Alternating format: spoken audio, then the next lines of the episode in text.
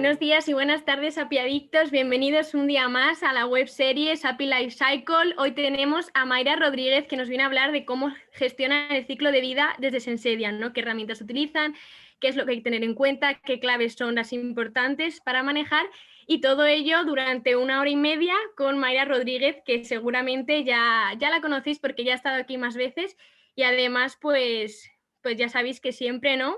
Aprendemos un montón y se ensedia en todo el ciclo de vida, la verdad que, tiene mucho que contarnos. Así que hoy vamos a aprender un montón, así que otro día más, muchas gracias por estar con nosotros y bienvenidos. Y ya doy paso a Marco y a Mayra. Muchas gracias. Gracias a ti. Yo, como siempre, voy a hacer una pequeña presentación. Ya sabéis que eh, la Fundación Apiadits, eh, a qué nos dedicamos y es bueno siempre hacer un pequeño punch ¿no? en ese sentido y los que no pudieron estar el primer día, pues también que, nos conozcan en ese sentido, ¿vale? Ya sabéis que somos una fundación sin ánimo de lucro, ¿vale? Es la, las fundaciones más grandes y, más antiguas en torno a las APIs, ¿vale? O sea, llevamos desde el 2012, o sea que ya llevamos unos cuantos añitos. Y bueno, ya sabéis que somos eh, en lo que es apiaditos, pues que hay por todo el mundo, en, en, todos los países que hemos ido viendo, Colombia, Chile, Perú, etcétera.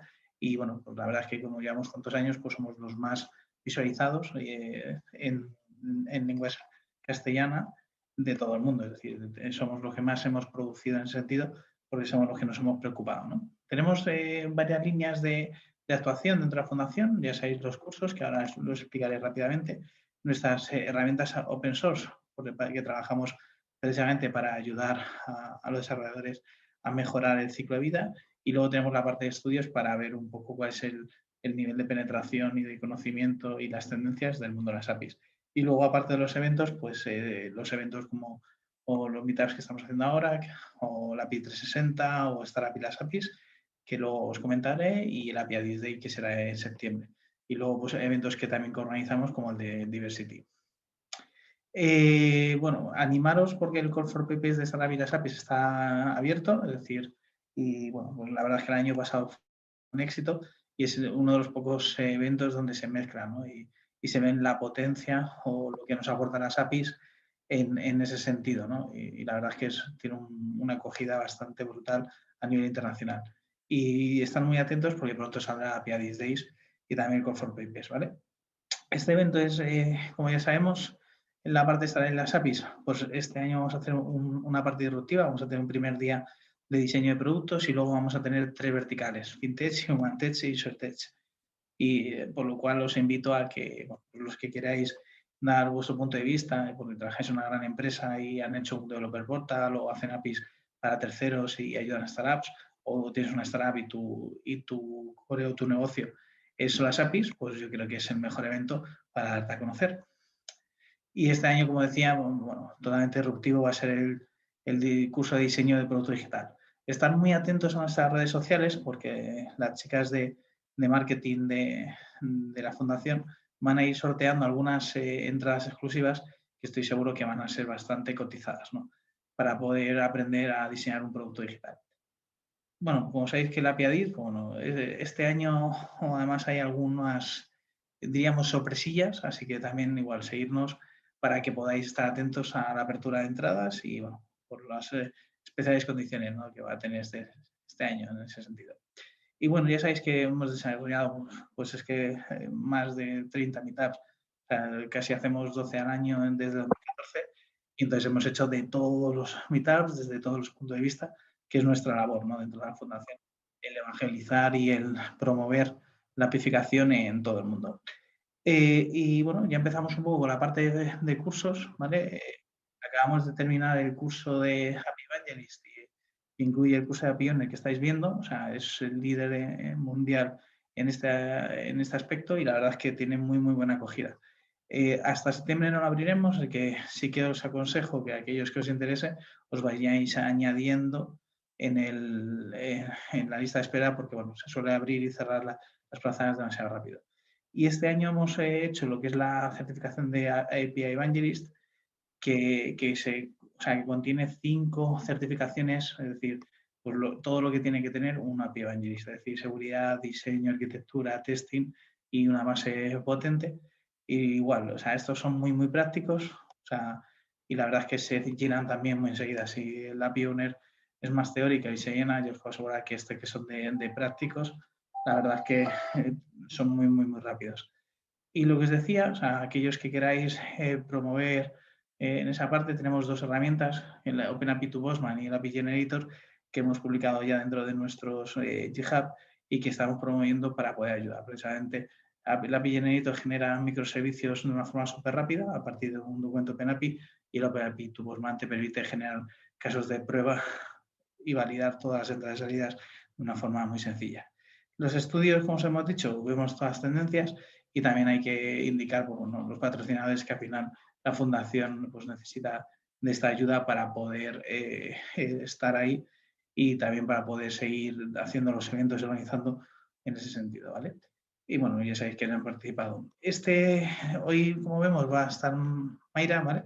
Mayra es de Sensedia eh, bueno, yo ya he hecho algunos eventos con ella, veréis que es espectacular explicando la solución y luego, como hemos dicho, vamos a ir viendo muchos puntos de vista durante todo este mes para que tengamos eh, una idea clara de lo que es el ciclo de vida de las APIs y cómo implantarlo dentro de, nuestras, de nuestra empresa. Así que, sin más dilación, dejo paso a Mayra para que nos cuente un poco su punto de vista ¿no? en, este sentido que, va a ser súper interesante. Ok, genial. Sí, ¿qué tal? ¿Cómo están todos chicos? ¿Ahora me pueden escuchar todo bien? Ok, entonces voy a compartir mi pantalla, sí, un momento. Ok, listo. Bueno, creo que hay un poco de delay en YouTube, pero espero que ya puedan estar viendo. Ok, entonces, eh, bueno, como ya dijo Marco, ¿no? Primero eh, agradecer la invitación a Sensidia, ¿no? Eh, en este caso, nosotros vamos a hacer una, una, presentación desde el punto de vista de Sensidia sobre el, el, ciclo de vida de las APIs y cómo gestionarlas en nuestra API Platform, ¿ok? Entonces, bueno, inicialmente yo soy Mayra Puntillo Rodríguez, eh, arquitecta de soluciones para Latinoamérica. Actualmente ayuda a las empresas a habilitar sus estrategias digitales basadas en, APIs, ¿no? Eh, y bueno, aquí estoy dejando mis redes sociales, en este caso LinkedIn, para que podamos intercambiar conocimientos, si tienen alguna duda sobre nosotros, pueden contactarme por aquí y encantada de poder responder a sus dudas, ¿ok? Eh, bueno, entonces voy a hablar un poco eh, sobre Sensidia, ¿no? ¿Qué hacemos? En este caso nosotros eh, tenemos tanto una plataforma de integración como es nuestra API Platform y además tenemos un servicio de consultoría. ¿okay? Entonces nuestra plataforma de integración pues va a cubrir muchas de las capacidades ¿no? que hoy tenemos de cara al API Management, como el tema de gobierno, gestionar las APIs, políticas, tenemos algunas otras tecnologías adyacentes que, han que robustecen nuestra plataforma como Event Driven, perdón, como Event Hub, que está basado en Event Driven Architecture, Service Mesh, Connector, Flexible Action, que más adelante voy a poder eh, compartir un poco sobre qué cosa hace cada uno de estos, eh, estas tecnologías adyacentes a la plataforma.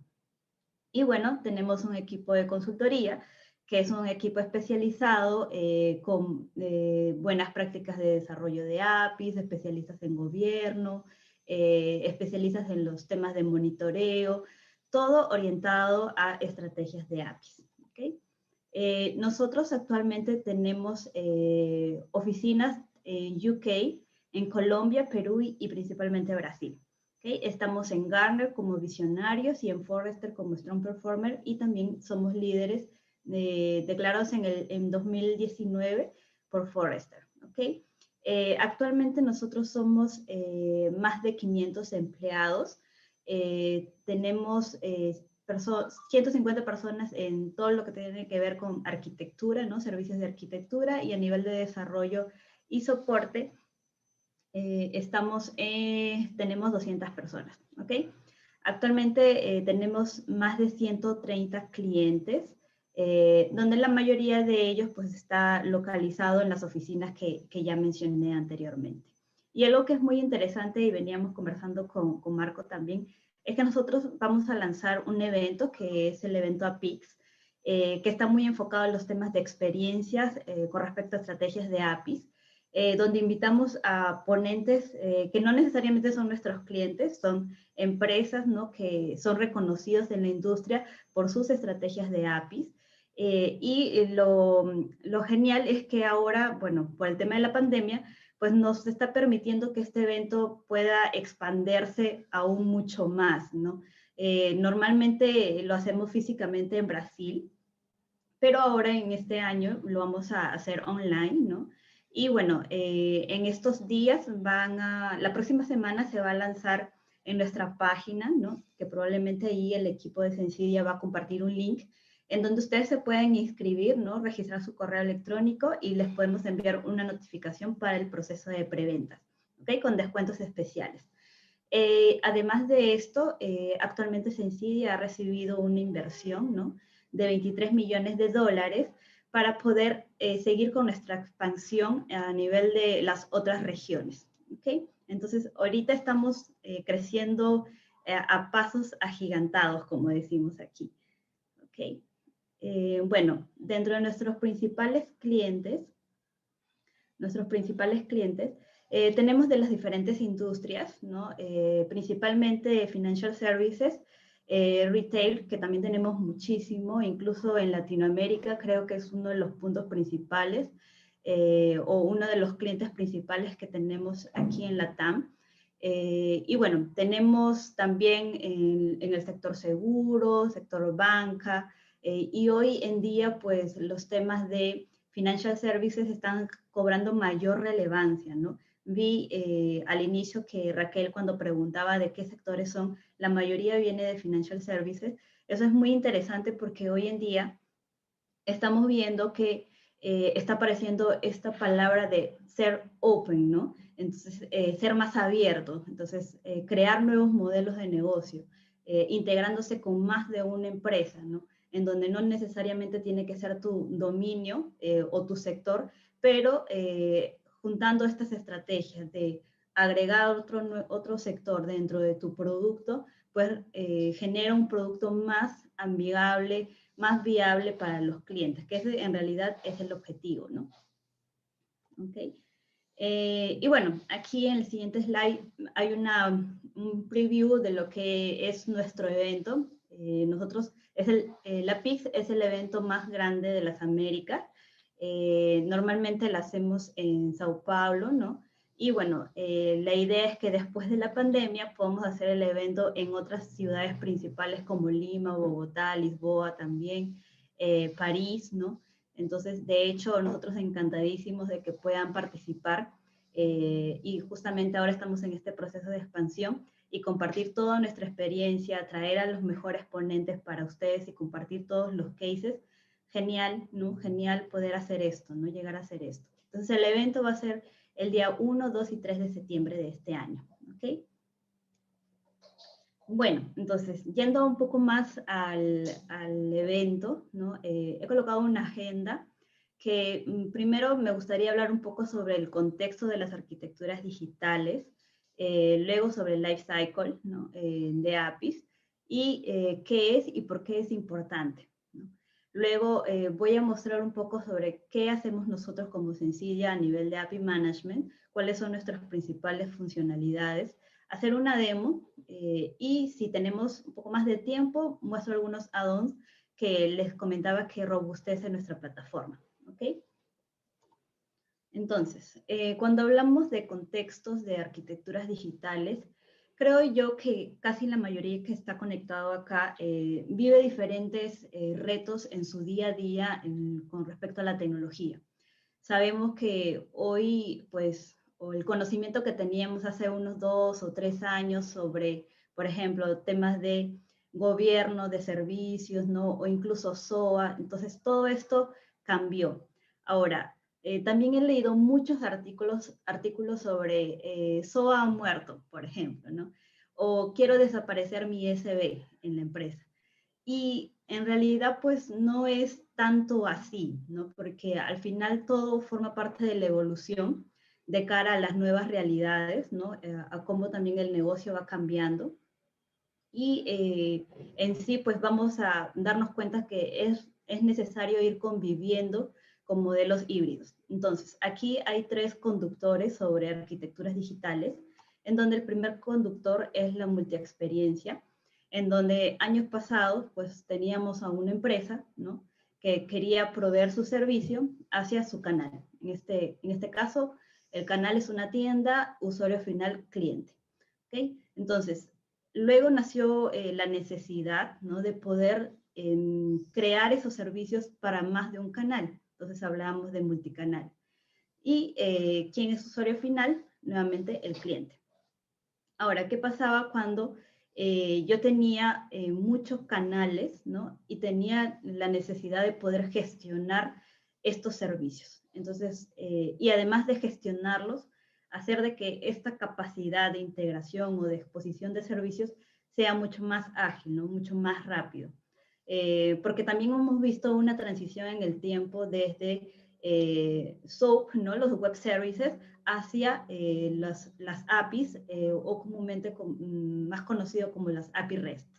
Entonces, eh, también hemos visto un cambio, una mejora a nivel de tecnología que agiliza este proceso, ¿no?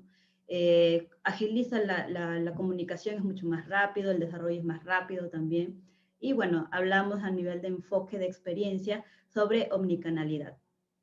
Entonces, hace como cuatro años aproximadamente, todos los gerentes hablaban de omnicanalidad. Entonces, tener una misma experiencia a través de todos tus canales, ¿no? Si yo estoy haciendo una venta por, por ejemplo, ¿no? La website, yo quiero continuar el hilo, ¿no? De esa venta a través de otro canal, a través del app mobile, por ejemplo. Entonces, eh, hablábamos ahí de omnicanalidad. Y las APIs, pues, forman parte eh, principal de esta estrategia de omnicanalidad. Luego, cuando eh, aparecen nuevos, eh, nuevos podríamos decir, socios, ¿no?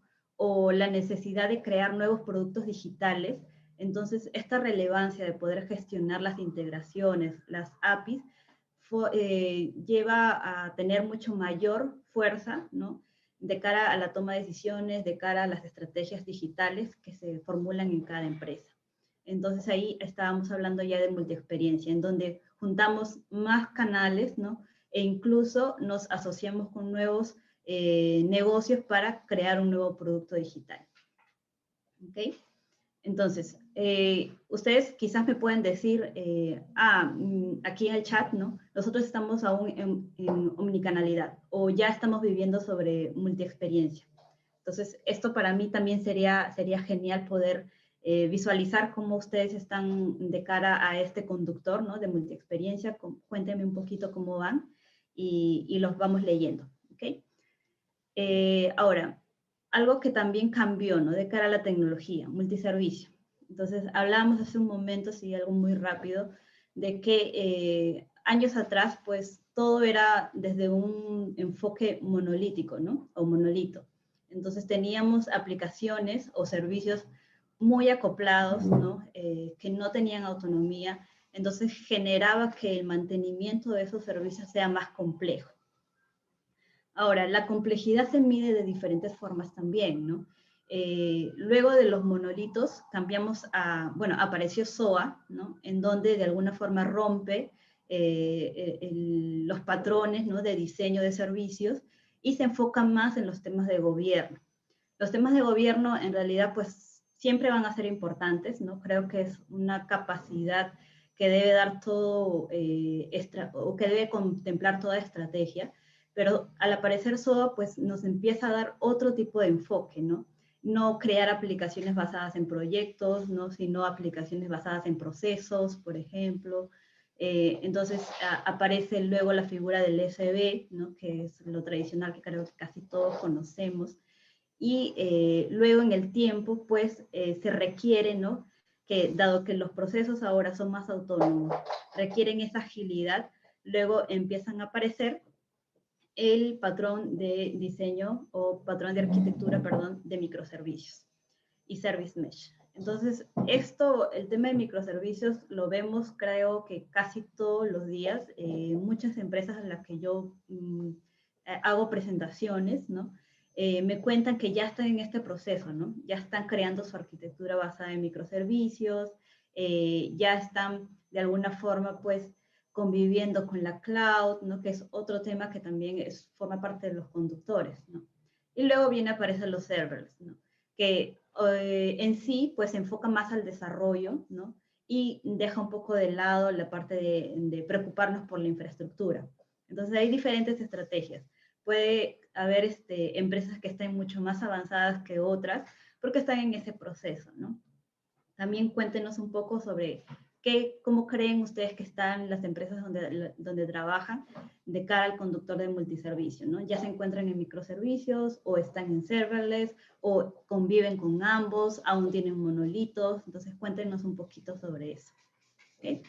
Luego, este, hablamos desde el conductor, desde un aspecto de multinube eso también me gusta muchísimo porque hace unos años estuve en una, en una empresa que eh, estuvimos justamente en ese proceso de irnos hacia la nube. ¿no? Es un reto muy grande, eh, es un reto incluso a nivel de conocimiento porque tienes que aprender nuevos términos, nuevos enfoques, eh, preocuparte un poco por el tema de costo, ¿no? Entonces, son temas muy, muy interesantes y creo que todos los que estamos aquí conectados estamos viviendo, ¿no?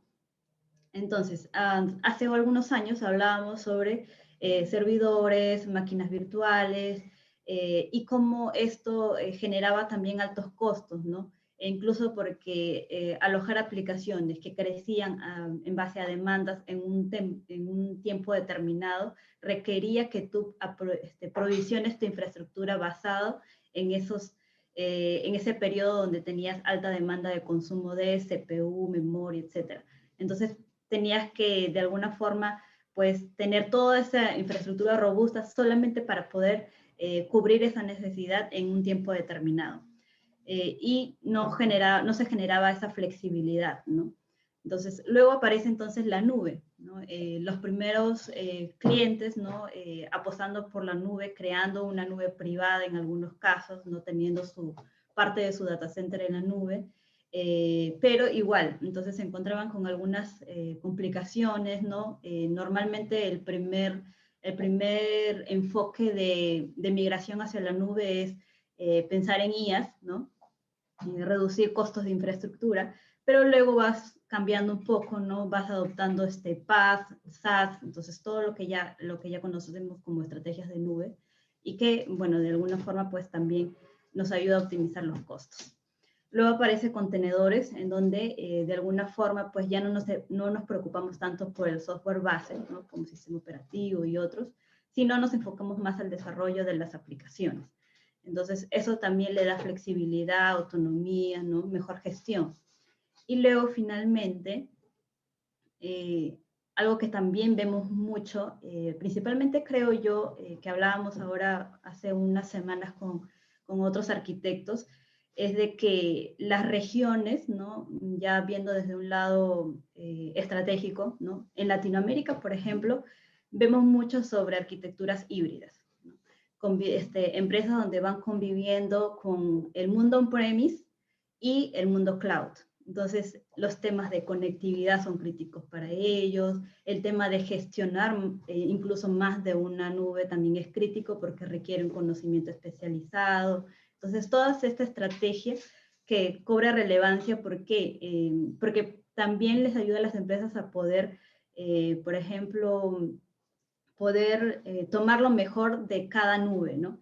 Entonces van conviviendo con Azure o con GCP, AWS, escogen una nube principal, otra secundaria. Entonces hay diferentes tipos de estrategias en el mundo híbrido.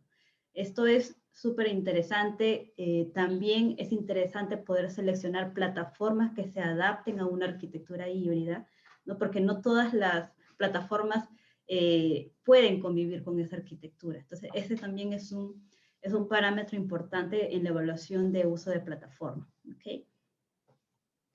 Eh, y algo que, que, bueno, que también es importante entender que en el mundo híbrido siempre vamos a convivir con el legacy. Ahora, cuando hablamos de legacy, no necesariamente tiene que, ver con estas aplicaciones monolitos o estos servicios monolitos, ¿no? ¿Por qué? Porque el legacy al final tú hoy que es 2021 pasarán, no sé, 5 o 6 o 10 años y todo lo que hoy hacemos en algún momento se volverá legacy. Entonces, eh, el tema de convivencia con, el, con, con, los sistemas heredados, pues es una realidad, es algo que eh, forma parte de nuestro día a día y que debemos poder eh, pensar en una arquitectura de convivencia con legacy. ¿Ok? Genial, entonces creo que hemos pasado por los conductores principales que para poder darnos también un contexto sobre qué es lo que está pasando hoy en el mundo de tecnología y cuáles son los retos a los cuales nosotros nos enfrentamos como parte del equipo que da soporte a las empresas, ¿no? a los procesos de negocio. ¿Ok? Entonces, eh, ahora sí, bueno, ya repasamos un poquito sobre todos estos temas, eh, ahora nos enfocamos en life cycle, ¿no? Eh, y bueno, entonces, lo principal es entender qué es, ¿no? cuando nosotros hablamos de APIs, principalmente antes de, hablar sobre life cycle, las APIs nos va a poder permitir, ¿no? Lograr estas integraciones con eh, nuestros canales digitales, por ejemplo, o integrarnos con socios, ¿no? Para poder crear un nuevo producto digital. Entonces, hay diferentes estrategias basadas en la madurez de cada empresa. ¿okay? Entonces, eh, gestionar ¿no? el ciclo de vida de las APIs es importante. ¿no? Entonces, ¿qué es, eh, ¿qué es el ciclo de vida de las APIs? Es poder eh, informar sobre el estado actual de una API, porque una API puede, puede nacer, ¿no? Eh, ser un, eh, tener un estado de draft, por ejemplo, estar luego disponible, luego estar depreciada, ¿no? y de alguna forma poder tener una plataforma que respalde todo este proceso del estado ¿no? y del ciclo de vida de esa API es muy importante. ¿okay? Entonces, eh, es importante gestionar desde que inicia, ¿no? desde que se diseña la API hasta que está en producción, hasta que está operativa y hasta cuando termina su ciclo de vida. ¿okay? Entonces, del principio al fin. Es importante ¿por qué? Porque hoy en día las empresas ¿no? Eh, están adoptando más esta estrategia. Entonces, eh, como dice acá, su uso continúa extendiéndose por todas las áreas del negocio. Entonces, eh, vemos incluso en charlas con los gerentes, eh, con los CEOs, todos hablando sobre estrategias de APIs. Entonces, recuerdo eh, una anécdota de hace algunos años en donde un gerente ¿no? de una empresa aseguradora nos decía, ¿y, ¿y qué es esto de las APIs? Porque yo cada vez que voy a los eventos, todo el mundo habla sobre APIs. Entonces, ¿cómo es que una palabra pequeña, ¿no? Llega a, cobrar tanta importancia en las empresas, ¿no? ¿Por qué? Porque las APIs justamente nos va a poder permitir llegar a, integrar nuestro negocio con otros negocios, ¿no? Por ejemplo, vemos eh, algunas empresas como TripAdvisor que usa las APIs de Uber para poder darle la posibilidad a sus usuarios de pedir un taxi cuando ya reservan un hotel, por ejemplo, ¿no? Entonces, eso es muy este, genial, ¿no? De cara a la experiencia de usuario final. Eh, acá en Perú, por ejemplo, hace unos días me descargué una, una aplicación ¿no? de, de, de, Rapid, probablemente que algunos lo conozcan, eh, y eh, tenía una opción de, de pago, ¿no? un nuevo, como que un nuevo medio de pago en donde se integraba con un banco, uno de los bancos principales de Perú. Entonces, eh, eso me pareció muy genial porque el proceso de afiliación fue súper rápido, ¿no? Eh, podía hacer las recargas, ¿no? De, de, mi banco hacia esta nueva eh, tarjeta digital, podríamos decirlo así. Entonces, todo esto lo que nos permite, ¿no? tener una estrategia basada en APIs es muy enriquecedor de cara al usuario final. Entonces, hace que nuestra vida sea mucho más fácil. Es por eso que es importante también darle importancia a gestionar el ciclo de vida de, desarrollo de las APIs. ¿Ok? Entonces, eh, bueno, nosotros como Sensidia eh, tenemos acá una propuesta de procesos, ¿no? Eh, artefactos y entregables. ¿ok? Entonces, desde el análisis de la demanda, ¿no? cuando existe una nueva necesidad del negocio, una necesidad de integración, hasta que se pone en producción y se requiere administrar ah. tanto el tema operativo, ¿no? desde el troubleshooting, hasta el hacer el tema de acompañamiento ¿no? de los indicadores que se van gestionando o se van definiendo en todo lo que es la estrategia de APIs. ¿okay? Entonces, en, la en el análisis de la demanda, eh, hablamos sobre eh, identificar las principales necesidades de integración, definir las soluciones de integración y eh, usar una estrategia de Lean Inception. ¿no? ¿Qué entregables podríamos generar? Las necesidades en sí, la visión técnica de la integración y el portafolio de APIs. ¿okay? Entonces, es importante ¿no? conocer sobre patrones ¿no? de integración, eh, fundamentos de diseño. La parte de diseño es muy importante, ¿sí? Creo que ya tenemos, eh, en sí, eh, vi en el, el, el, día lunes, creo que fue el lunes, el evento, ¿no? El martes, perdón, el evento, en donde Rafael y Marco hablaban sobre los temas de diseño. Por ejemplo, Happy First. Incluso fue uno de los temas que hablamos en un evento anterior con Marco, que es muy interesante porque ayuda a las empresas poder enfocarse en el producto, ¿no? Eh, y en base al producto definir el alcance de las APIs y luego pues se desencadena en el desarrollo, por ejemplo, de los microservicios, ¿no? Entonces, esto es muy importante, tener claro que tener unos, eh, unas buenas prácticas en el diseño de APIs es muy, es muy importante y relevante para todo tu ciclo de vida, ¿ok? Luego, eh, hablamos de estrategia y plan de APIs, ¿no? Plan y estrategia de APIs. Entonces, cuando ya tenemos las APIs, eh, bueno, ya tenemos en sí identificado las necesidades de integración, es importante primero entender quién es el público objetivo, quién va a usar las APIs, ¿ok? Eh, definir también un plan de onboarding y engagement del uso de las APIs, definición de indicadores, que también, o sea, para poder medir también el ciclo de vida es importante poder generar estos indicadores. ¿okay? Entendimiento del modelo de negocio y definición de planes de y monetización. Y además generar un roadmap. ¿okay? Entonces, todo esto está ligado a lo que es la estrategia en sí. Ahora, eh, el tema de la taxonomía también es muy importante, ¿no? Tenemos, por ejemplo, DDD, que les puede ayudar también un poco a entender cómo es el tema de diseño, ¿no? Eh, cómo este, definir la taxonomía de las APIs. Todo esto forma parte de las buenas prácticas ¿no? y que el equipo de desarrollo de APIs pues, debe conocer. ¿okay? Eh, luego, cuando hablamos de diseño, ¿no? en sí ya la ejecución o el desarrollo de las APIs, hablamos sobre modelamiento RESTful. Y algo que quiero comentar aquí es que cuando hablamos de APIs, no necesariamente tenemos que pensar en API REST. Eh, podemos hablar de otros tipos o otros estilos de APIs, ¿no? Va a depender mucho de las necesidades de integración, que justamente es la parte de análisis de demanda, eh, para identificar cuál es lo que eh, realmente necesita el negocio, ¿no? Hablamos de APIs asíncronas, síncronas, entonces de diferentes estilos. ¿ya? técnicamente hablamos de diferentes estilos. Entonces esto es importante también. ¿okay? Eh, la implementación de los indicadores, de dashboards, eh, este, hacer un data mapping, ¿no? Para poder identificar cuáles son los datos que se van a transferir. Políticas de seguridad. Súper importante cuando hablamos de, de API man, cuando hablamos de capacidades de un API management, por ejemplo, ¿no? Definir las políticas de seguridad qué políticas de seguridad voy a contemplar, por ejemplo, para mis canales internos, qué políticas para mis canales externos, qué políticas de seguridad para mis eh, socios externos. Eh, entonces, todo esto tiene que formar parte del diseño.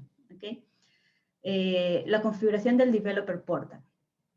Hay muchas empresas que a veces cuando están en un nivel de madurez inicial en su proceso de, gobierno de APIs, eh, no tiene mucha relevancia el developer portal, ¿no? Entonces, eh, en el tiempo, esta importancia del developer portal se va sumando a su estrategia, ¿no? Tenemos clientes que, por ejemplo, un año, ¿no? El primer año de adopción de la plataforma, se dedica más que todo al uso de buenas prácticas de desarrollo de APIs, ¿no?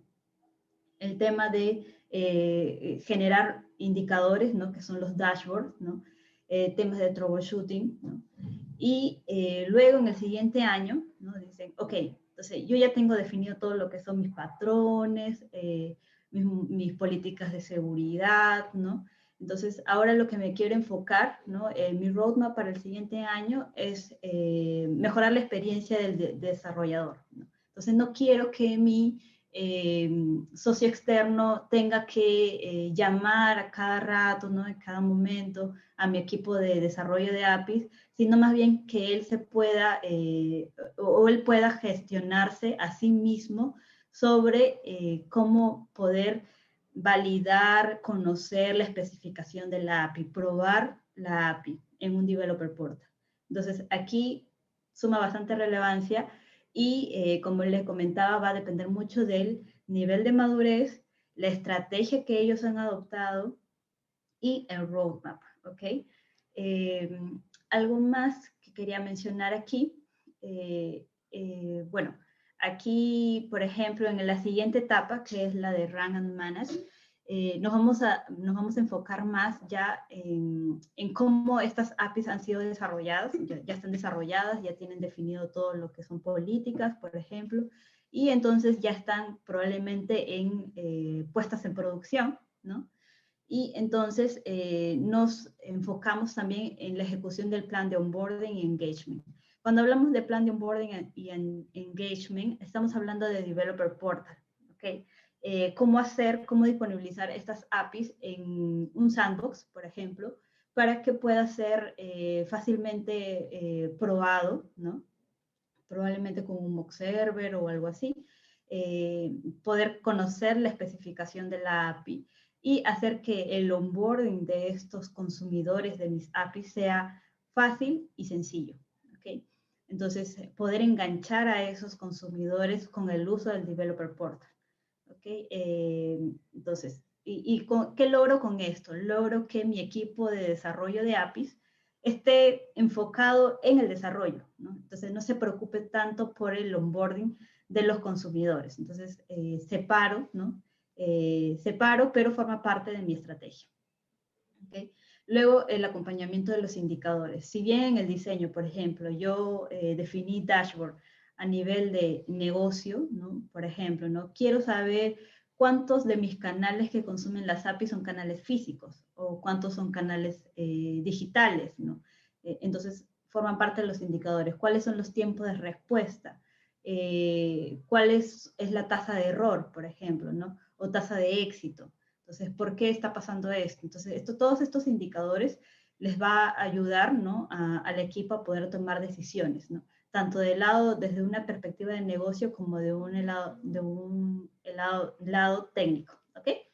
Eh, perdón, estaba pensando en el lado, parece. Okay.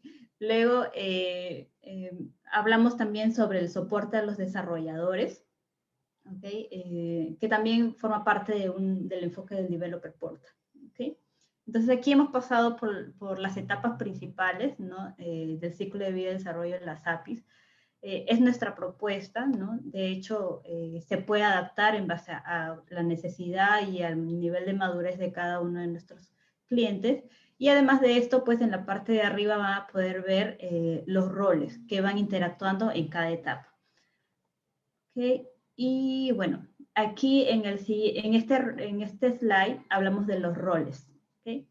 Entonces, aquí es muy importante porque también ya me ha tocado ah, acompañar a algunos de los clientes que tenemos sobre definir los roles, porque a veces pensamos mucho en los roles de, mm, eh, típicos que tenemos siempre eh, en el desarrollo de nuevas aplicaciones, pero aquí, si bien tienen otros nombres, los, eh, las responsabilidades también son diferenciadas y son muy enfocadas, ¿ok?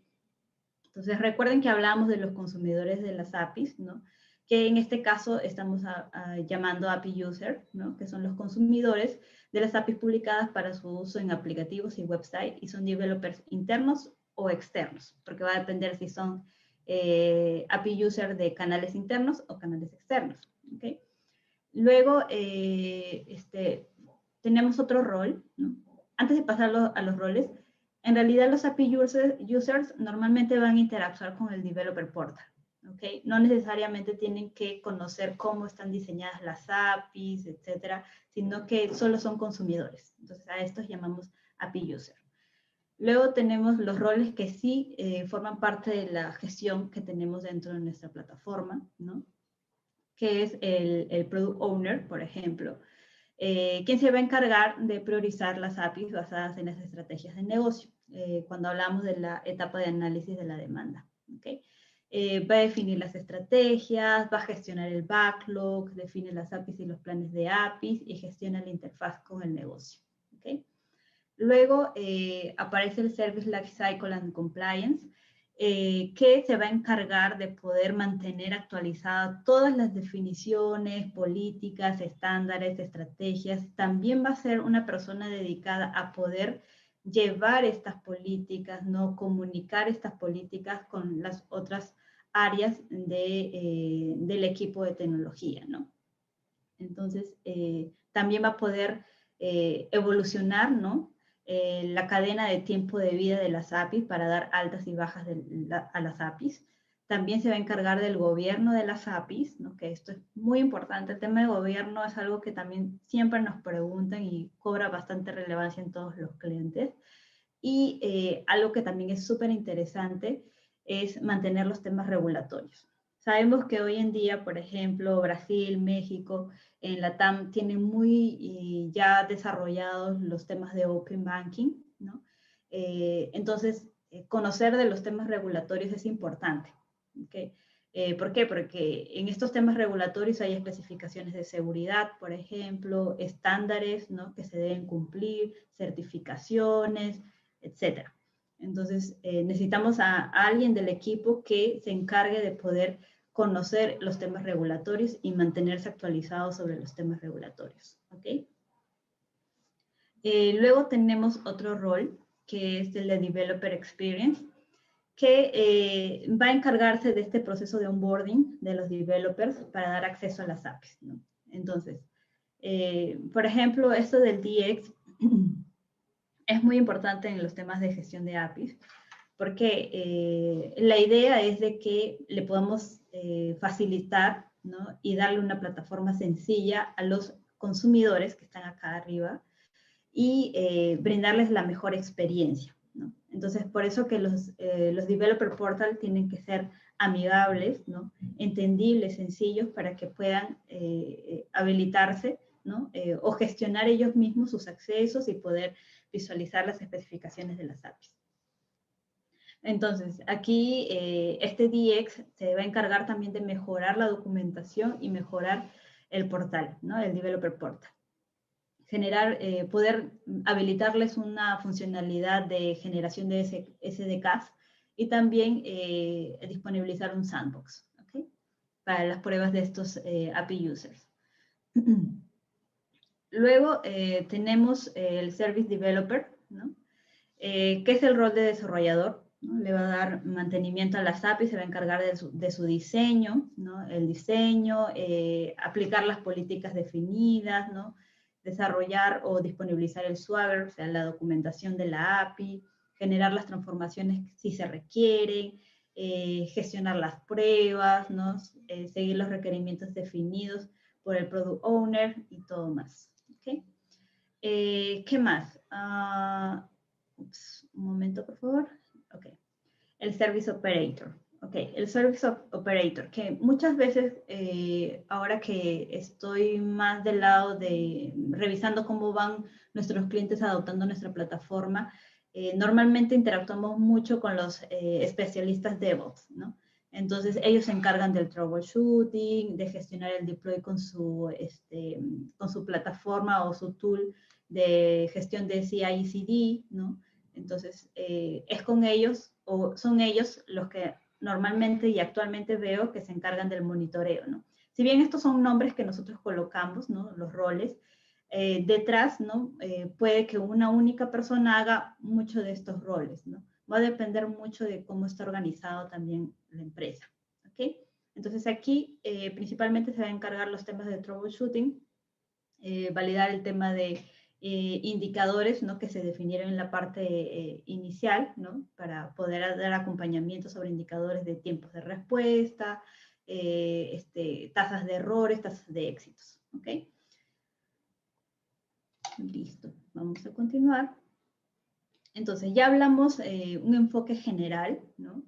Eh, que, es muy interesante conocer, ¿no? Y luego vamos a ir a un poco cómo eh, Sensidia API Platform puede ayudarlos con todas estas etapas del life cycle, ¿ok? Entonces, vamos a ver eh, la parte del gateway, analytics, el life cycle en sí y el developer portal. Entonces, en términos generales, eh, Sensidia es una API platform que va a cubrir todas estas capacidades, ¿no? Eh, uno de ellos, y lo que me gusta más, eh, es el tema de low code, ¿no? API design, que les va a poder permitir, ¿no? acelerar su proceso de, de, desarrollo, ¿no? ¿Por qué? Porque ustedes ya no se van a preocupar mucho en configurar o este, aplicar código este, Java para gestionar la API, ¿no? o para crear la API, perdón, sino se van a dedicar más a agregarle otras capacidades, como por ejemplo capacidades de eh, monetización o capacidades de seguridad, por ejemplo. ¿no? Eh, dedicarnos a los temas de conectividad y transformaciones. O también eh, enfocarnos en los temas de analíticos. Entonces, ese es el verdadero enfoque de una API Platform, ¿no? que ustedes inviertan ese tiempo en agregarle esas nuevas capacidades. Eh, algo que también nosotros garantizamos y, nos enfocamos es en la escalabilidad ¿no? de la plataforma, ¿no? porque hoy tenemos, eh, tenemos modelos, modelos 100% eh, SaaS, modelos de deployment 100% SaaS. Entonces la escalabilidad de alguna forma pues está garantizada. ¿no? Eh, otro punto importante que lo mencionaba anteriormente es el tema de gobierno. ¿Okay? Eh, el gobierno es muy, muy importante eh, sobre el tema de gestión de APIs. ¿okay? Ahora, justamente me estaban comentando que hay una pregunta ¿no? de Ronald que dice, ¿algunos de esos roles cubre tareas de seguridad? Correcto. Entonces, hablamos aquí, voy a, voy a regresar solamente para responder esta pregunta de este Service Life Cycle, ¿no? And Compliance, eh, que estaba muy enfocado en los temas de definición de políticas y estándares. Entonces, políticas de seguridad eh, son importantes eh, definirlas, ¿no? Y están cubiertos por este rol. Entonces, como yo les decía, si bien este es un nombre, ¿no? propuesto a nivel de rol, detrás, quien ejecuta, por ejemplo, aquí puede estar el, el especialista en seguridad, ¿no? que tiene un enfoque de seguridad en APIs. Entonces, eh, puede estar cubierto por varios roles. ¿no? Quienes están aquí también, por ejemplo, un arquitecto. Eh, de integración o un especialista de gobierno también estaría en este rol. Entonces, va a depender mucho de cómo está organizado eh, el cliente. porque esto, por ejemplo, nos preguntan mucho, ¿cómo yo puedo, o sea, cuáles son las personas que deben estar a cargo de, gestionar el ciclo de vida. Ok, les mostramos estos roles y luego hacemos lo siguiente. Eh, mira, estos son los roles propuestos.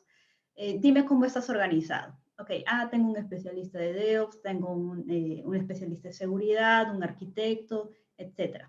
Entonces, adaptamos toda la, organización, ¿no? Todos los perfiles que están en tu organización para ir colocándolos en cada uno de estos roles, ¿ok? Bueno, entonces, estábamos hablando sobre eh, estas capacidades. Entonces, aquí lo vamos a ir viendo más adelante. Eh, la idea es poder eh, habilitar, ¿no? Ser un habilitador para las experiencias digitales, integración con socios, promover la innovación abierta y de plataforma. Y convivir, ¿no? O ayudarlos a este proceso de onboarding hacia arquitecturas ágiles.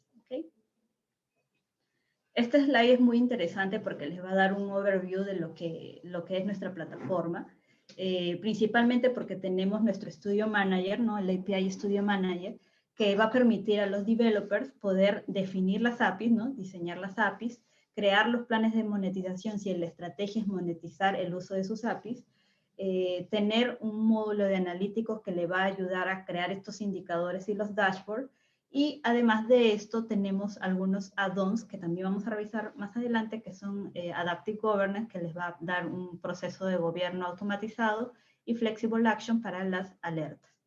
Luego eh, tenemos a nuestro Developer Portal, que bueno, va acompañando a nuestro Studio Manager para poder disponibilizar las APIs que ustedes han diseñado y que formen parte de sus estrategias con canales externos, poder eh, subirlos a un Developer Portal con su documentación en Swagger, por ejemplo, eh, habilitar un sandbox y tener algunos dashboards. ¿okay?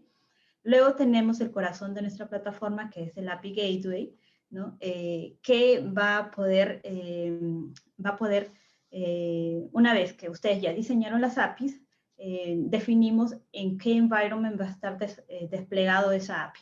Entonces, en nuestro API Gateway vamos a gestionar tantos environments eh, tenga como política nuestro cliente.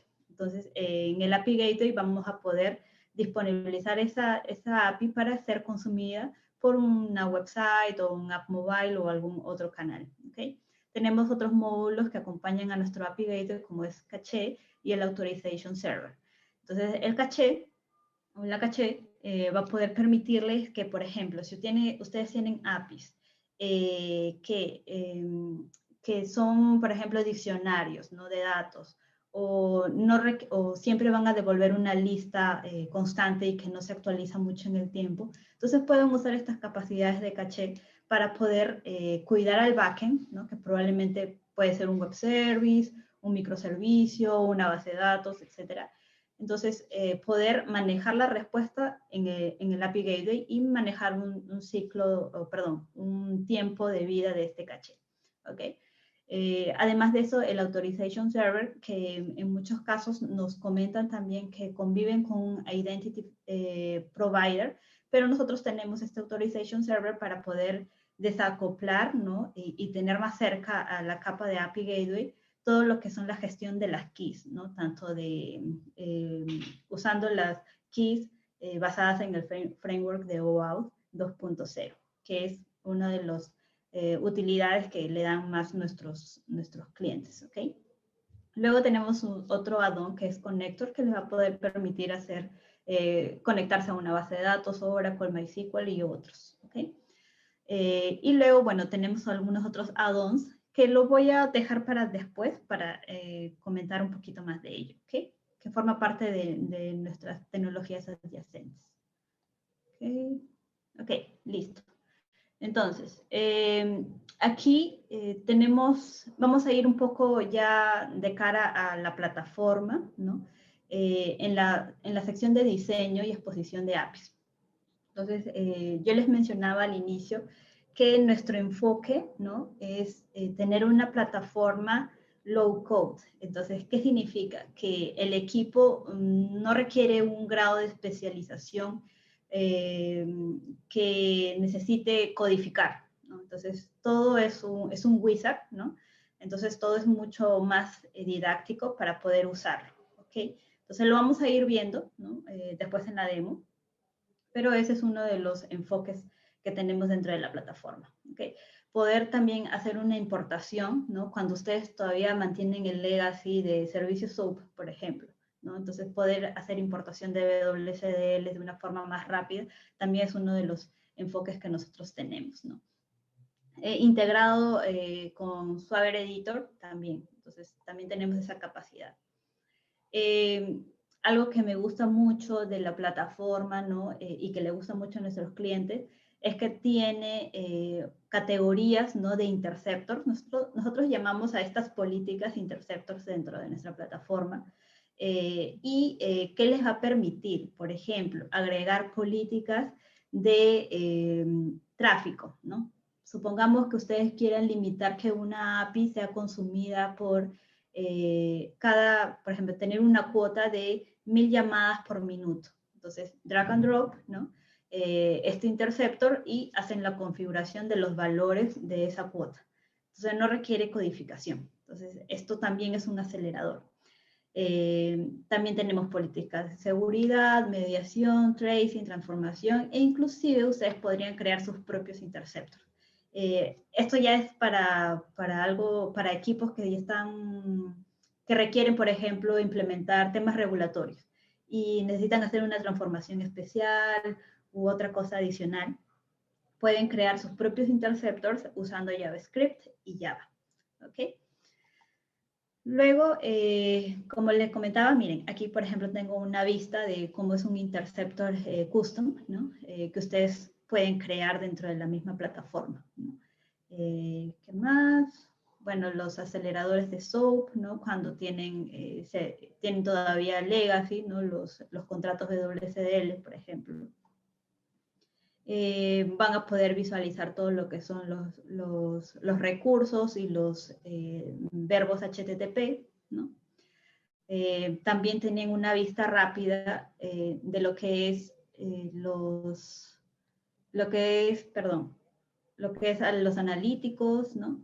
Los analíticos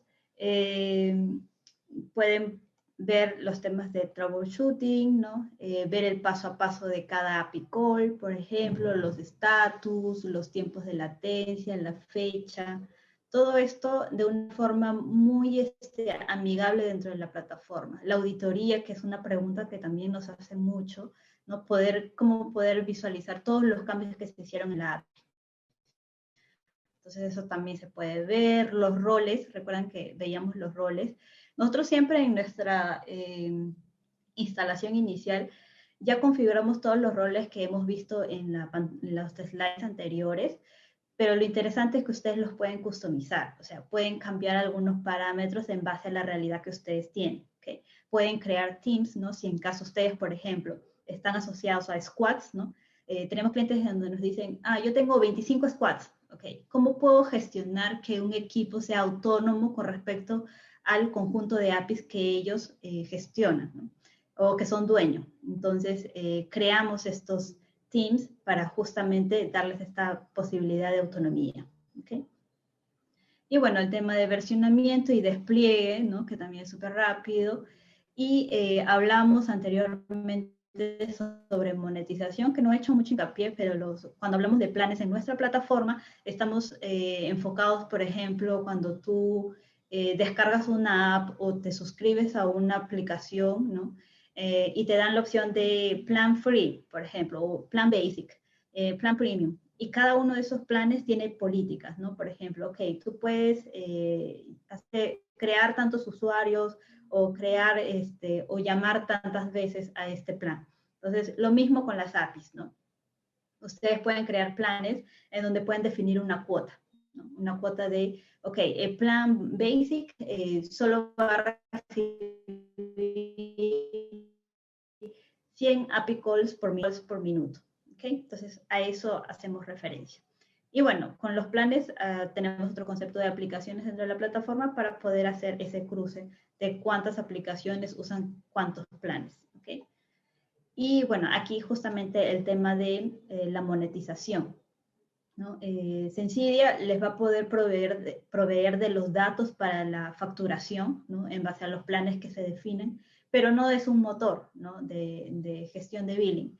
Entonces, eh, se requiere que se haga una integración, pero ya les provee de todos esos datos ¿no? en base a la gestión de planes. Entonces, se pueden acceder a los planes y facturar todos los datos que se especificaron en base a, la, en base a las políticas. ¿okay? Eh, aquí, por ejemplo, tengo un ejemplo, aquí, por ejemplo, tengo algunos cases de Developer Portal que tenemos eh, en Brasil principalmente, eh, y cómo cada uno de nuestros clientes pues va adaptando su Developer Portal en base a sus procesos de onboarding hacia consumidores, ¿no? Entonces, en realidad, algunos tienen más desarrollados, algunos usan workflows, entonces va a depender mucho de la necesidad y cómo eh, tengan definida esa estrategia de onboarding. ¿okay? Eh, algo que también les gusta mucho a nuestros clientes es de que, eh, por ejemplo, están tan avanzados en los temas de diseño de APIs que ahora su preocupación o su objetivo es poder integrar todo ese proceso de creación de las APIs, ¿no? de deploy de las APIs en su flujo de CI/CD, ¿no? de DevOps. Entonces, eh, nuestra plataforma tiene todas sus funcionalidades expuestas como API. Entonces, se integran a estas APIs a un Azure DevOps, a un Jenkins. Entonces, es muy adaptable, ¿no? Incluso ya tenemos un plugin de Jenkins para estos procesos de, para soportar el CI y CD de las empresas. ¿okay? Y bueno, justamente de lo que había comentado Ronald, ¿no? Del equipo, eh, que bueno, que ahí lanzó un tema de preguntas. Eh, algo que sí me gustaría aclarar eh, es de que, por ejemplo, ¿no? Nuestros clientes cuando adquieren la plataforma o en general adquieren un API Gateway, muchos de ellos no tienen eh, una capa de seguridad robusta, ¿no? Entonces están en este, en este proceso, ¿no? Entonces, eh, un gateway en sí les va a dar capacidad de seguridad y, tráfico que ustedes van a poder gestionar. Por ejemplo, nosotros, eh, de hecho, pues tenemos algunos de los interceptors que había hablado anteriormente que va a cuidarlos de los ataques de denegación de servicios, ¿no? Los DOS. el cross-site scripting, por ejemplo, ¿no? gestionar la identidad y la sesión.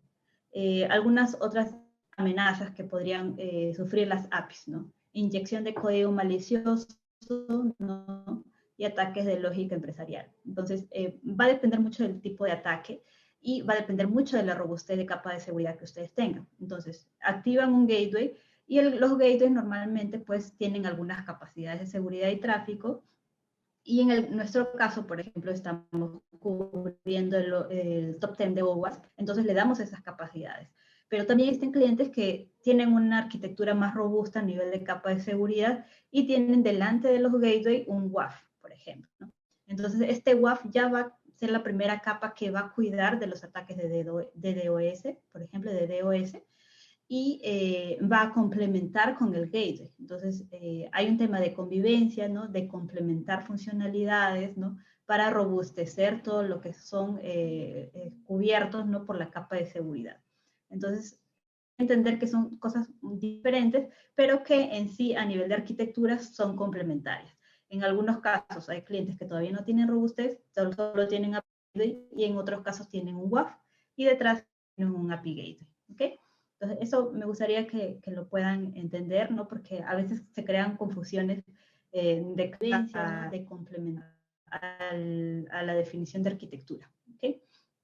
Entonces, eh, de hecho, nosotros actualmente tenemos algo de 17 interceptors a nivel de seguridad, que muchos de ellos tienen que ver con los temas de cifrado, por ejemplo, ¿no? De datos sensibles, eh, filtrados de IP, ¿no? Eh, TLS to way, OAuth, eh, protección contra amenazas XML, SQL, SQL, que es el, SQL injection, ¿no? Por ejemplo. Entonces, todo esto ya forma parte de lo que les provee la plataforma.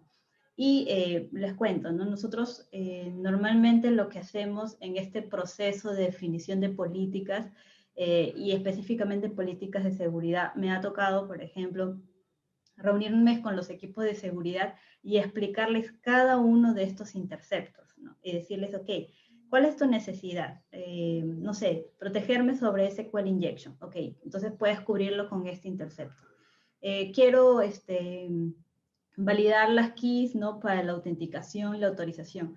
Ok, hacen combinaciones de OAuth con otras, eh, algunos otros interceptos como validación de la identificación del cliente. Entonces, va a depender muchos casos. Tenemos equipos que hacen e incluso usan interceptors mucho más complejos, ¿no? Que hacen cifrado de datos.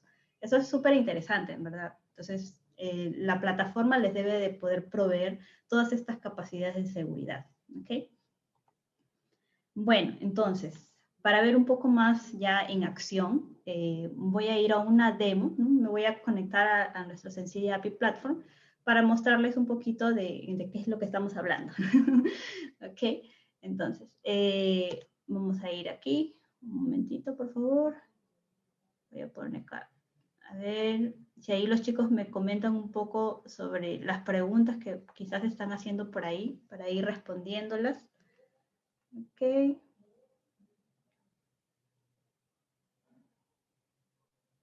Ah, miren, aquí hay una pregunta. Nos dicen que si hemos tenido una experiencia donde un cliente haya migrado toda la solución de, otro vendor, ¿no? De API a Sensidia. De hecho, eh, esto es una buena pregunta. Independientemente de quién sea el vendor, eh, y cuál sea el caso de replacement, eh, es importante que ustedes puedan entender que para poder hacer un replacement dependen de muchos indicadores, ¿ok? Eh, porque normalmente cuando uno está en arquitectura, ¿no? yo ya he estado un tiempo antes en, del lado del cliente, ya no como proveedor tecnológico, y eh, allí hacíamos un proceso ¿no? de tener un checklist de diferentes criterios.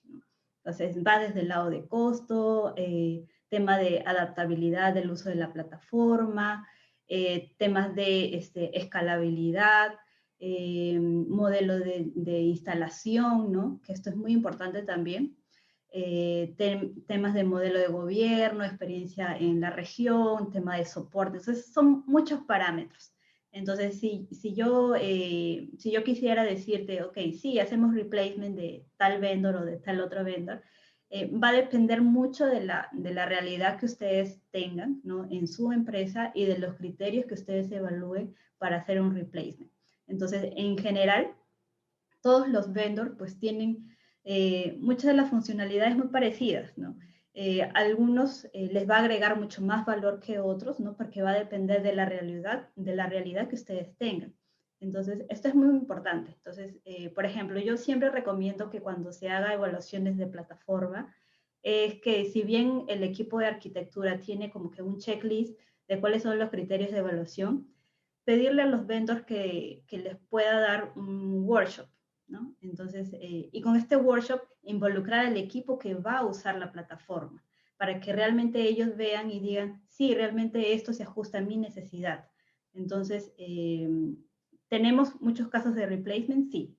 Eh, y la idea es que ustedes, como le comento, ya siendo un poco más agnóstica, es poder poner ya en marcha qué es lo que realmente necesita el equipo de desarrollo, o sea, el equipo que va a interactuar con la plataforma. Esto es muy importante. Esto incluso creo que suma mucho valor a ese checklist de evaluación. Eh, ¿Por qué? Porque es importante saber cómo ellos se van a adaptar, cuánto esfuerzo les va a llevar poder adaptarse a la nueva plataforma o a la nueva, o a la nueva plataforma en sí, ¿no? Eh, creo que este es un punto importante, ¿ok?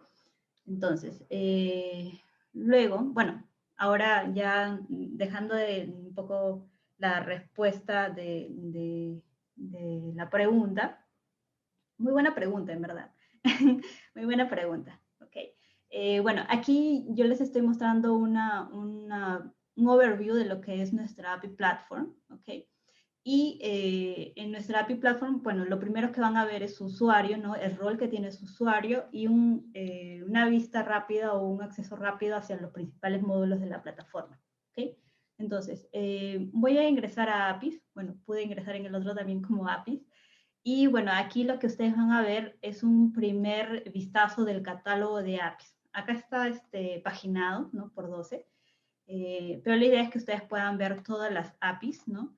Eh, puedan usar un filtro rápido, ¿no? Por nombre, por path, eh, por versión, incluso por atributos, que este es un campo muy interesante porque también, bueno, a mí me ha tocado cuando he sido arquitecta, antes del lado del cliente, es que manejábamos un Excel gigante para poder clasificar las APIs. Entonces, eso en el tiempo se hacía, primero, aburrido, segundo, tedioso, ¿no? Eh, y a veces eh, nos olvidábamos de darle mantenimiento. Entonces, vamos a hablar la verdad, ¿no? O sea, a nadie le gusta mucho interactuar con un Excel súper gigante para poderle darle mantenimiento, mantenimiento día a día. Entonces, eh, lo que les provee la plataforma es poder eh, tener este catálogo, ¿no? Eh, que cada vez que ustedes crean una nueva API, pues se va a inscribir en el catálogo y pueden hacer filtros, ¿no? Pueden categorizar esas APIs.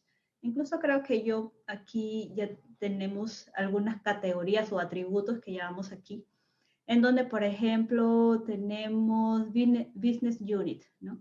Entonces, en Business Unit yo podría, mm, voy a hacer la prueba, así que tengo aquí, aquí Sales, eh, de poder mostrar solamente las APIs que están en Sales, ¿no? En el atributo de Business Unit Sales. Entonces, todas estas APIs solo pertenecen a ese atributo.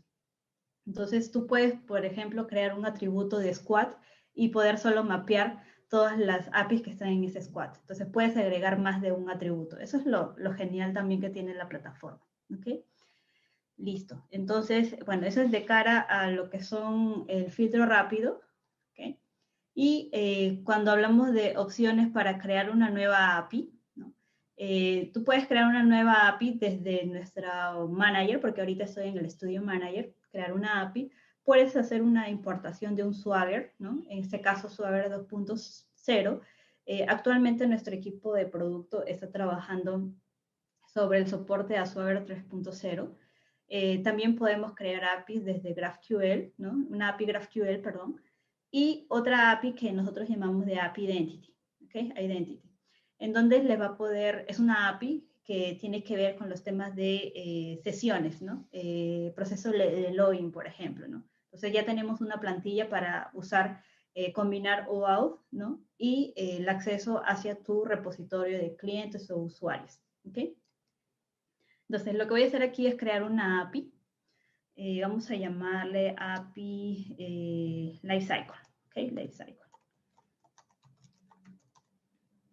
Ok, listo. Entonces, le voy a crear una versión. En realidad, la API version, si ven, no tiene una estructura definida porque va a depender también de la estrategia que ustedes tienen como eh, versionamiento de APIs, ¿no? Puede ser, este, eh, pueden manejarlo de diferentes formas. Entonces, la idea es que la plataforma es adaptable a la realidad de la empresa. ¿Tenemos sugerencias? Sí, ¿no? Eh, ahora la voy a dar eh, después en el base path.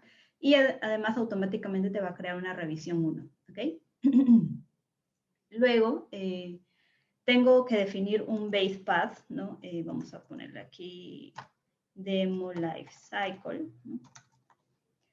Y V1, ¿no? V1. Entonces, una de las buenas prácticas es que ustedes puedan usar el versionamiento a nivel de base path, ¿ok? ¿Por qué? Porque supongamos que ustedes quieran eh, definir eh, algo, o, quieran hacer un cambio en esta API, pero esta API Lifecycle tiene muchos canales consumiéndola. Entonces, eh, hacer este cambio va a generar un impacto muy grande. Entonces, algo que tiene la plataforma que luego les voy a mostrar es que puedo clonar la definición de esta API y cambiar el base path a B2, por ejemplo, ¿no? Entonces, haciendo esto, entonces cubro con todas las definiciones que ya tengo y hago las actualizaciones, pero ya me llevé todo lo que son políticas, o sea, todo lo que ya definí anteriormente en la versión 1, ya me lo estoy llevando. ¿Por qué? Porque estoy haciendo una clonación. Eso también es un acelerador que agrega mucho valor a los desarrolladores, ¿ok?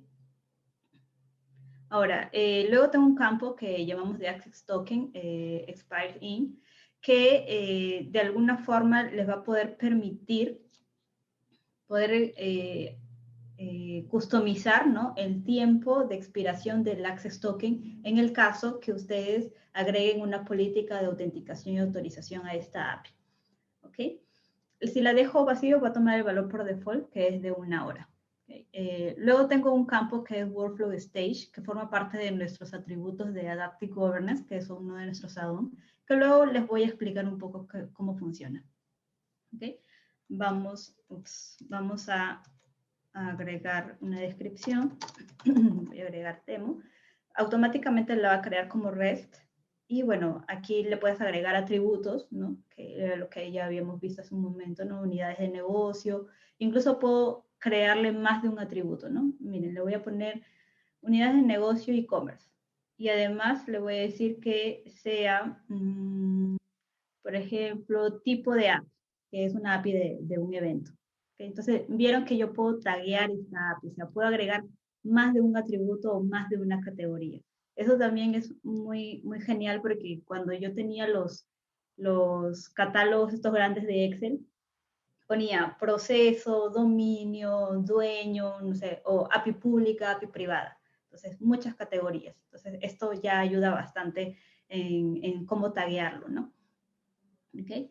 Y eh, bueno, el responsable del API, en este caso es mi usuario, y tenemos un campo de context que es también súper genial porque a mí me gusta muchísimo porque Context eh, les va a poder permitir ¿no? que ustedes puedan categorizar, o perdón, puedan darle visibilidad a esta API a toda la organización, que quiere decir a todos los usuarios que se conectan a la API Platform, o solamente a un team.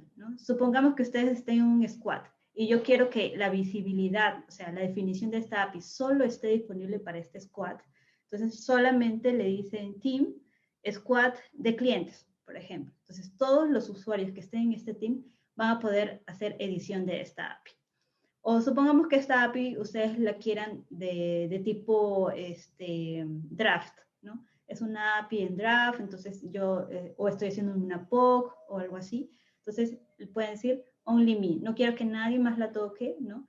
Y que nadie más la, la edite porque es una, parte eh, es, es una API que yo estoy haciendo de POC y puedo decir, ok, mm, mi líder técnico, pues voy a agregarte para que tú también puedas ver la definición de esta API y puedas validar lo que yo estoy haciendo.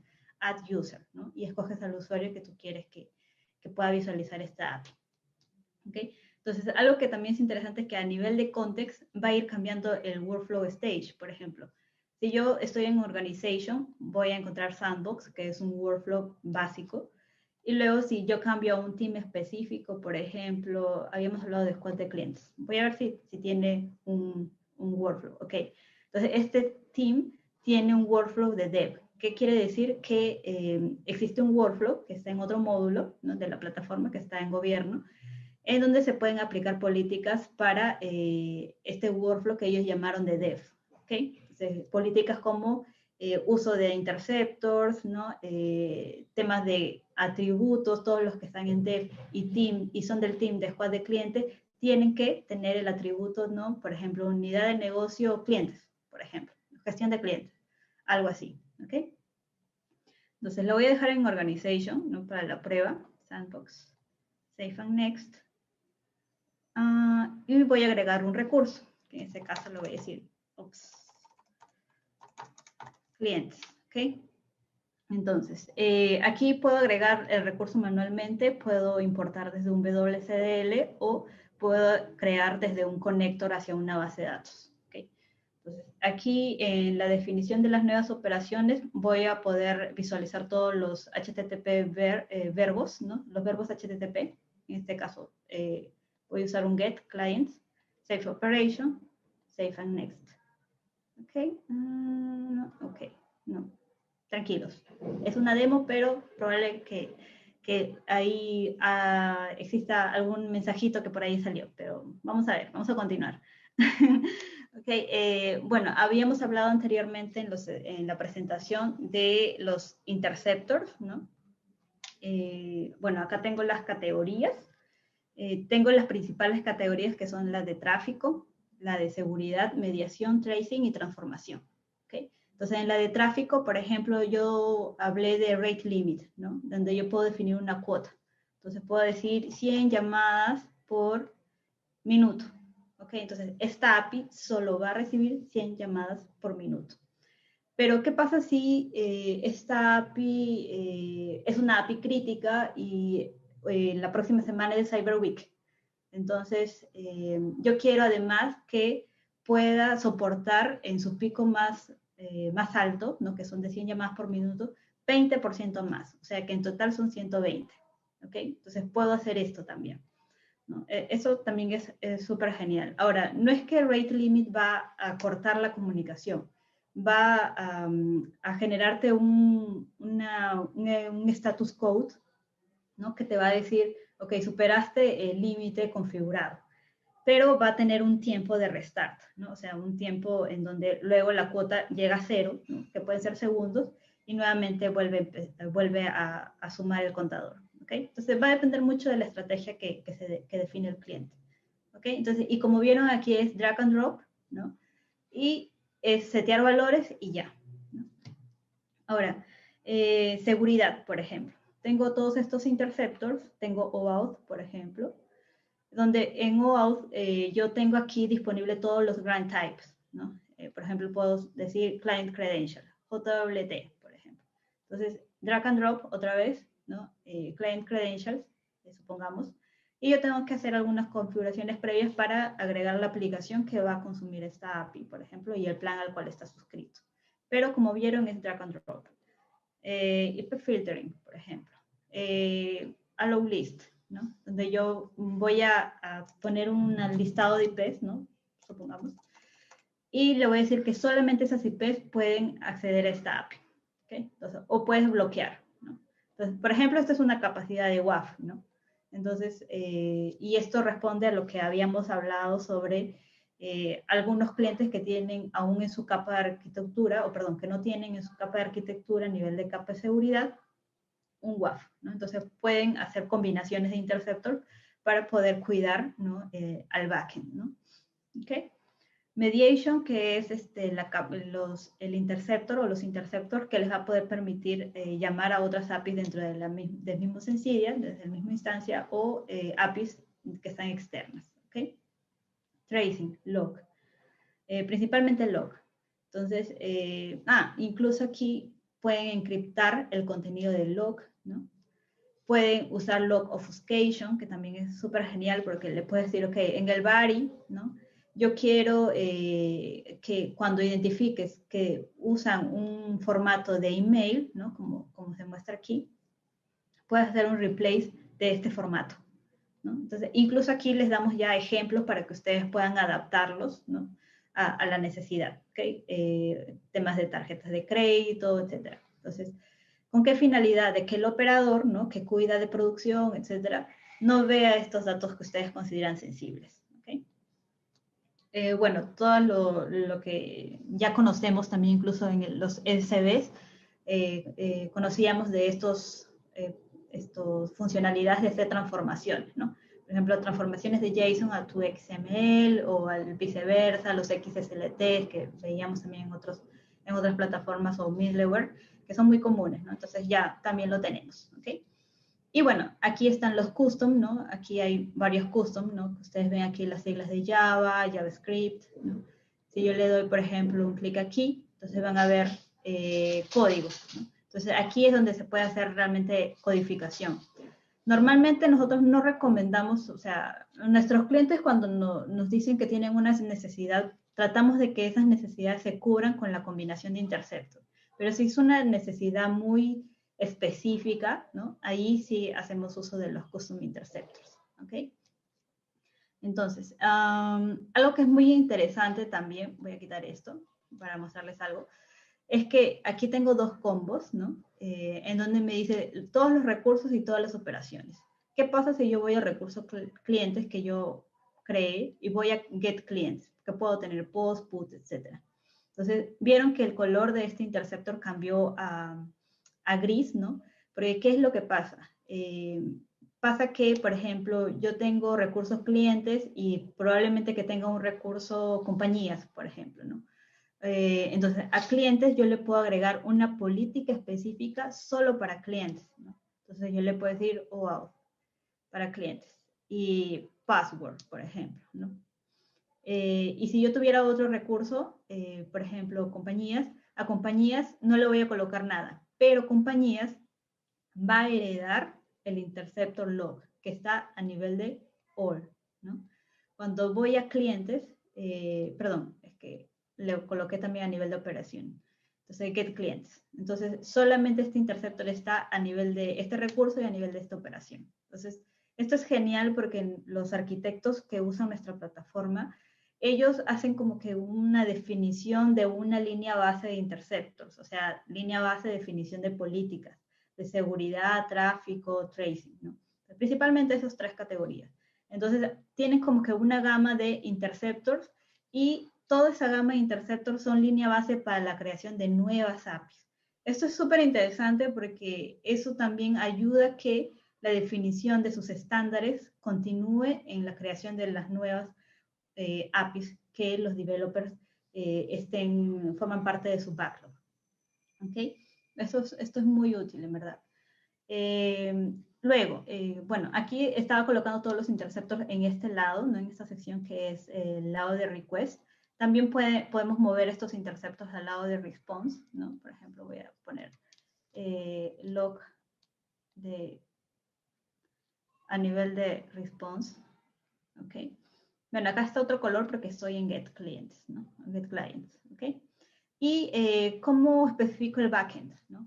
Eh, por ejemplo, aquí estoy en Mock.io, ¿no? Voy a tomar, a ver, veamos aquí voy a tomar esta, este mock para poder terminar un poquito ya esta primera demo.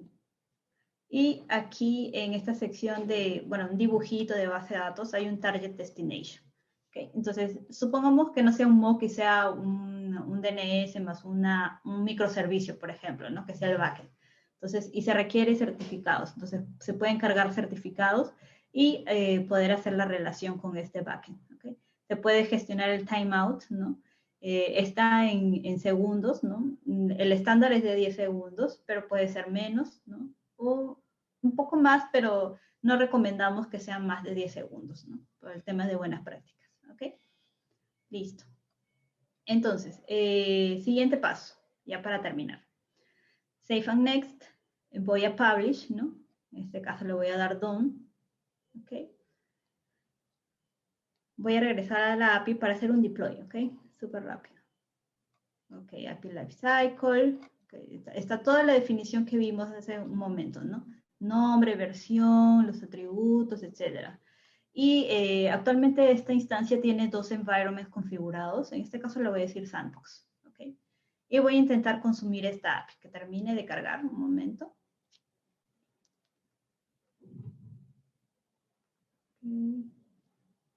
Ok, ya nos está faltando poco tiempo y bueno, vamos a consumir esta API para que ustedes puedan ver cuál es, cuál es eh, en realidad lo fácil que es crear ¿no? una API en nuestra API platform, platform y eh, voy a crear un nuevo request.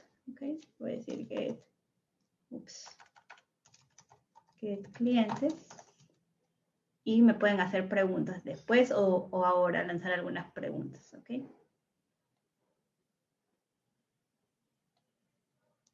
Ok, listo. Y eh, bueno, aquí en este path ¿no? que se ha generado, estoy yendo hacia el path de la definición de la API, que es V1. ¿no? Y además de esto, eh, voy a ver aquí, a ver, algo pasó con el recurso. Voy a crearlo súper rápido. Ok save. Solo para terminar. Listo. Ok, ahora ya tengo este recurso get. Y voy a agregar el destino, ¿no? Que habíamos visto hace un momento, que era este mock. Okay. Vieron que hace un momento nos estaba saliendo un, mensaje de contacto a tu administrador. Ok, bueno. Ah, pero ya está listo. Ok, ok. Vamos a ver. Ok. Ok, algo pasó, pero no se preocupen. Aquí vamos a, vamos a ver... Uh, Voy a, voy a volver a cargar solamente porque parece que es un tema de vista. Ok, entonces, eh, vamos a hacer lo siguiente. Aquí creo que tengo otra, otra demo que vi hace un momento. Entonces, esto es casi los mismos pasos, ¿ok? Solo que voy a, a consumir esta API, que también tiene un get clients y tiene un, un mock, ¿ok? Ahora, Solo voy a hacer lo siguiente, voy a quitarle este out para que no nos genere problemas. Ok. Listo. Ok, ya se guardó. Perfecto. Entonces, en vez de consumir la otra API, voy a consumir esta para poder cerrar. Ok. Y vamos a decirle clients. Ok. Que es el recurso, el path que voy a consumir aquí.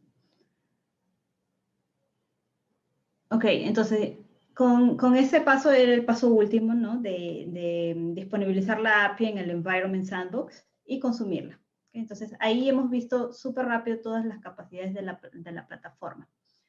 Entonces ahí eh, coméntenme si tienen dudas, ¿no? Porque este, para poder ir respondiendo un poco de lo que ustedes tengan pensado, qué es lo que ustedes ven en su, en su día a día, ¿ok? Ok, miren, aquí me están haciendo algunas preguntas. Por ejemplo, uh, al importar desde Swagger, ¿ya se crean todos los recursos y métodos? Sí. A ver, vamos a intentar. Hacer esto súper rápido, ¿ok? Aquí habíamos visto la opción de import, ¿no? Entonces vamos a seleccionar, por ejemplo, este Swagger de Pet Store que ustedes lo, encuentran, en, la, en, la, web, ¿no? Vamos a intentar demo pet, lo voy a colocar. Demo pet y versión. Ok, vamos a ver, save. Ok, demo pet. Eh, miren, ha traído toda la especificación de, este, de, esta, de esta API, ¿ok? que estaba en JSON y ya colocó algunos datos, menos, por ejemplo, el context, ¿no? No le ha agregado el workflow, es algo que sí tenemos que hacer. Los environments tampoco, ¿no? Porque hay que crear, eh, asociarlo a un environment. Y miren, creo todos los recursos, ¿no? Que tiene esta Pet Store, ¿no? Eh, y todos los métodos. Entonces, esto es súper rápido. ¿Y en cuánto tiempo fue? Eh, menos de un minuto. Entonces, eh, ¿qué más eh, podemos hacer? ¿no? Recuerden que yo les había hablado de que podemos hacer un clon. ¿no? Acá tengo algunos, eh, unas acciones como clon. Entonces, yo puedo decirle clonar y me va a pedir que cree otro nombre, ¿no? Y otro base path 3. ¿Ok? Clone API. ¿Ok? Entonces, si yo voy al catálogo, debo poder ver esa nueva API fue súper rápido. Entonces, cuando ustedes tengan la necesidad de poder lanzar una nueva versión y usar la estrategia de Blue Green, ¿no? En donde hay algunos canales que usan la versión 1 y requieren otros canales ir migrando de a pocos a la versión 2, pueden hacer clone. Eh, algo que también es súper interesante, solo para terminar, es que aquí tenemos un, un campo ¿no? que llamamos de Interface Completeness, que forma parte de nuestro Adaptive Governance, que les va a dar eh, un porcentaje de la calidad de la API. Entonces tiene una calidad de 86.3% y además le va a dar una sugerencia de cómo pueden mejorar la documentación de esta API. ¿Okay? ¿Hay alguna otra consulta? Ok, si ya no hay consultas, entonces creo que ya podemos terminar esta sesión. ¿Okay? Sí, creo que ya ha respondido a todas, Mayra, todas las preguntas. Así que, así que sí, parece que les ha quedado muy claro a todos. tu, demo y demás. Si no, ya sabéis. Si no, ya sabéis que la podéis encontrar por LinkedIn y en Sensedia también, entonces para cualquier cosa, ¿no? Pueden también contactar por, por ahí. Sí, claro, y estén atentos a nuestras redes sociales para que puedan este, ver un poco sobre los eventos y todo el contenido que generamos también. Genial, genial, genial. Pues, pues nada, muchas gracias Mayra y muchas gracias también a, los apiadistas que nos han acompañado en la tarde de hoy. Sabéis que os esperamos eh, la, siguiente, la siguiente semana y el martes con IBM. Y te dicen por aquí que muy buena conferencia, Mayra, así que Genial, muchas gracias. Perfecto, pues, pues nada, nos vemos el martes y muchas gracias.